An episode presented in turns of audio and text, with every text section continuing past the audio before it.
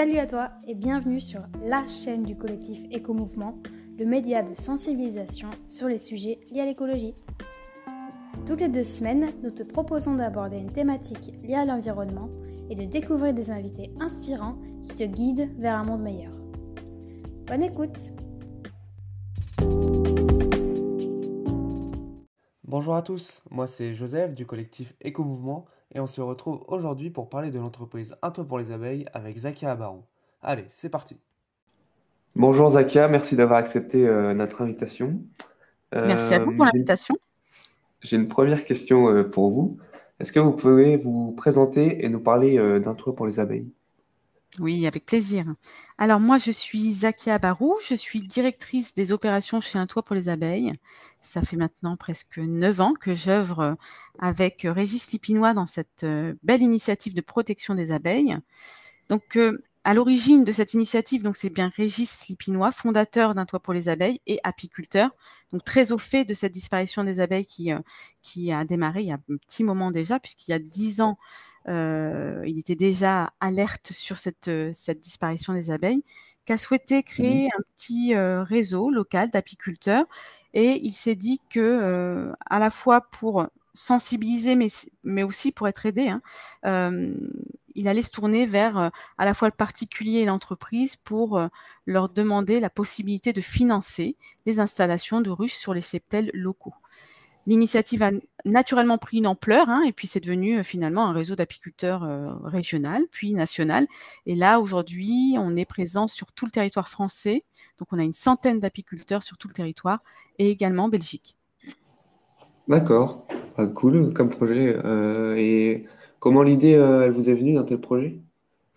Eh ben, on s'est dit qu'en fait, on, on, on sait que les abeilles disparaissent. On sait que le métier Ouais. d'apiculteur est très difficile et on sait aussi qu'on est, euh, entre guillemets, alors c'est un peu violent de le dire comme ça, mais pieds et poings liés. C'est-à-dire qu'aujourd'hui, il y a tout un, un, un panel de facteurs qui affaiblissent les colonies, donc on- la monoculture, Ouais. les pesticides bien évidemment, euh, le dérèglement climatique euh, qu'on ressent de manière très très forte ces dernières années, euh, les prédateurs type du, du, du, du type frelon asiatique ou le varroa, etc. Donc, on sait que clairement, il y a, il y a beaucoup, c'est- multifactoriel, il y a beaucoup de facteurs extérieurs qui ont un impact direct sur la mortalité des colonies.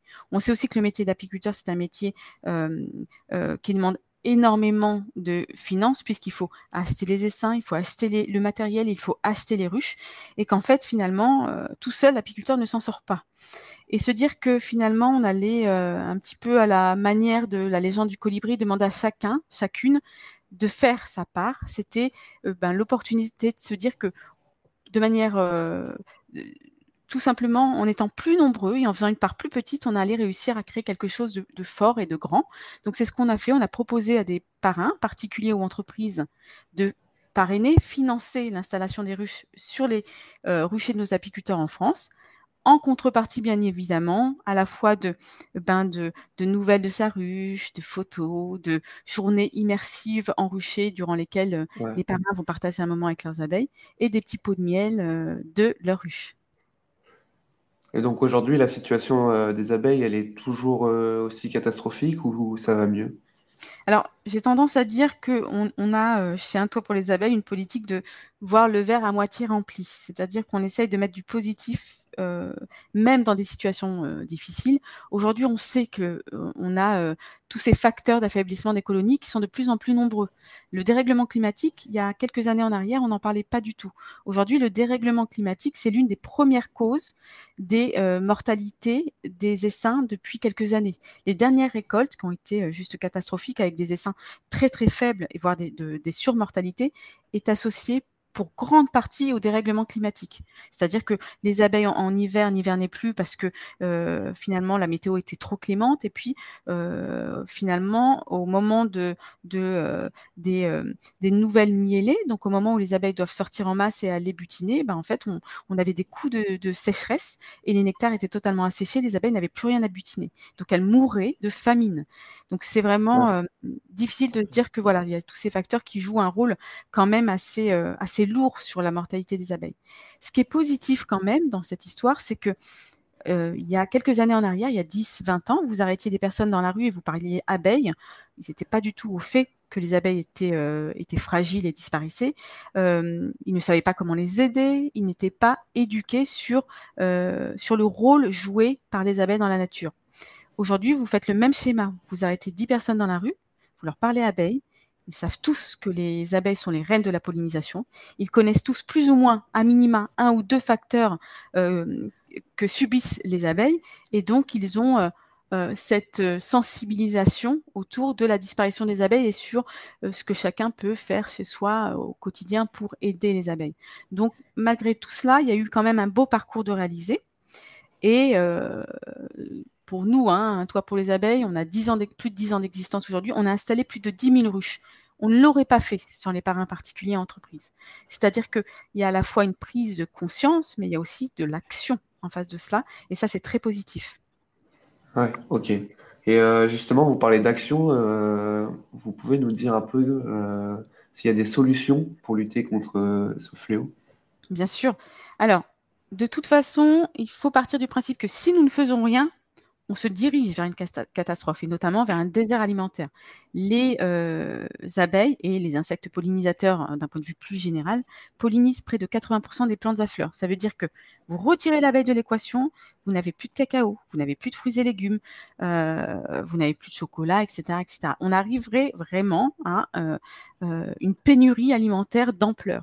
Donc, on le sait aujourd'hui, on est tous acteur, on est même consommateur. Donc l'un des premiers points, bien évidemment, c'est de regarder quand on consomme un produit, notamment quand vous allez acheter votre miel, d'aller regarder sur l'étiquette et d'aller rentrer en profondeur sur la lecture de l'étiquette. Parfois, vous êtes, vous avez des schémas, vous avez des étiquettes euh, marketing euh, assez experts qui va vous induire en erreur. On a des, communications qui sont trompeuses sur les étiquettes.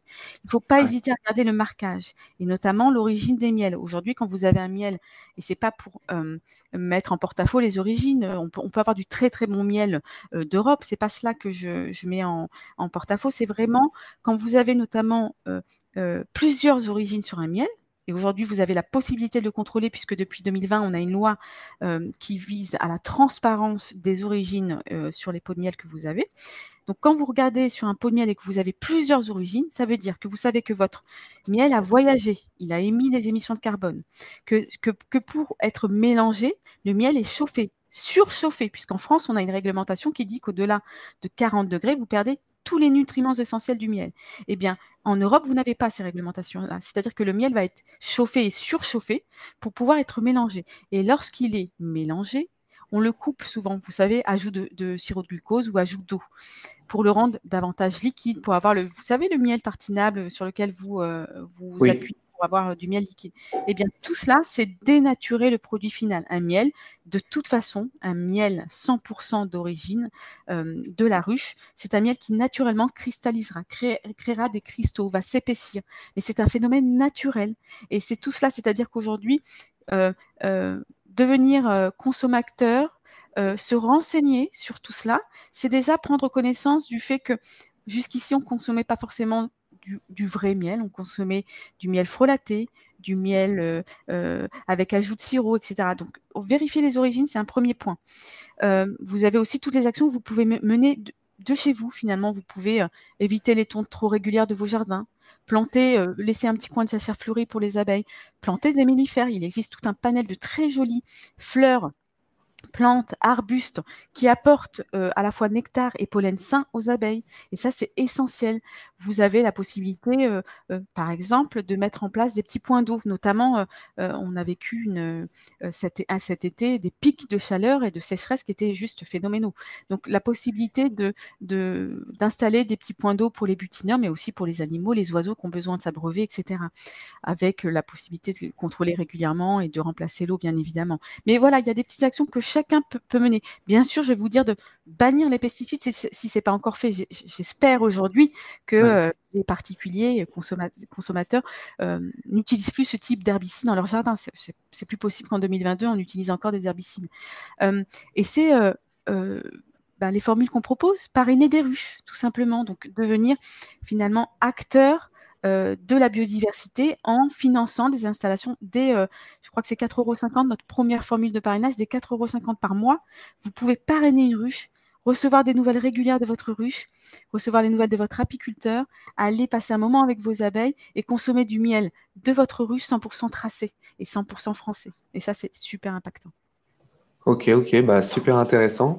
Et euh, j'avais une, dernière question pour vous. Euh, on s'est renseigné un peu sur, euh, sur l'entreprise Un Toit pour les abeilles. Et on a vu sur votre site que vous aviez des parrainages de ruches avec des entreprises, mais euh, aussi des grandes banques, des promoteurs immobiliers, euh, des laboratoires pharmaceutiques. Et quand on sait qu'ils sont directement euh, reliés à travers leurs investissements, leurs actions et leurs clients à la destruction de la biodiversité et donc à l'extinction des, abeilles indirectement, on se dit, est-ce que c'est pas un peu contradictoire tout ça? Alors, nous, chez Un Toit pour les abeilles, il n'y a pas de greenwashing. Ça, c'est le premier aspect. C'est-à-dire qu'on euh, a été déjà approché par, alors je ne les citerai pas par respect aussi de ces enseignes, mais on a été approché par des enseignes dont euh, intrinsèquement l'activité porte préjudice, mais vraiment dans le cœur même de l'activité, porte préjudice à la biodiversité d'un point de vue général, à la planète et aux abeilles. Donc ça, c'est non, on ne peut pas s'afficher comme cela, euh, protecteur des abeilles si on n'est pas réellement intrinsèquement. Par contre, on est dans l'accompagnement et on n'est pas dans la sanction. C'est-à-dire qu'on ne juge pas les entreprises qui ont des démarches, qui ont pu avoir des démarches, qui ont un impact. C'est-à-dire que c'est pas intrinsèque à leur euh, activité, mais par ricochet, il y a pu avoir un impact sur l'environnement.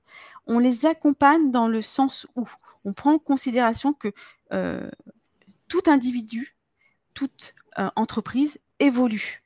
Et si vous ne tendez pas la main au moment où l'entreprise a cette envie de tendre vers quelque chose de bienveillant, respectueux de l'environnement, etc., on ne joue plus notre rôle.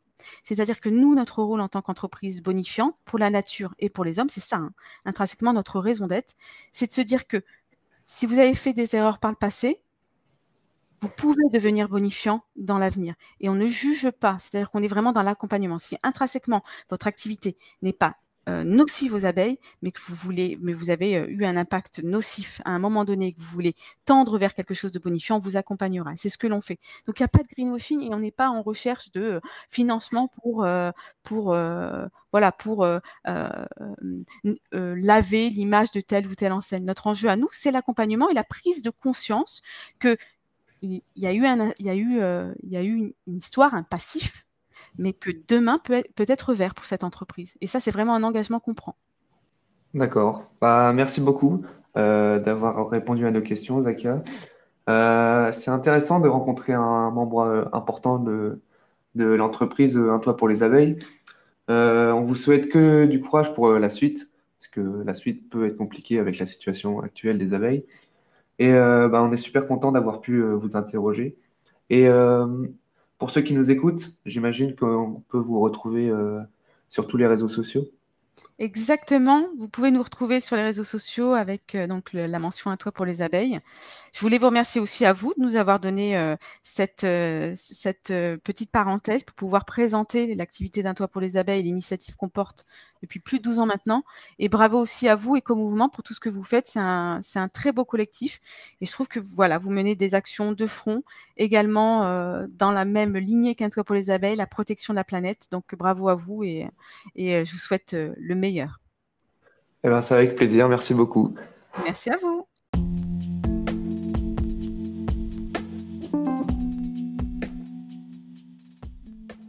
Merci d'avoir écouté ce podcast en entier. Si tu l'as aimé, n'hésite pas à le partager et à t'abonner pour ne pas rater les prochains épisodes. Et n'oublie pas de nous rejoindre sur Instagram dès à présent sur notre page Collectif Éco-Mouvement. À bientôt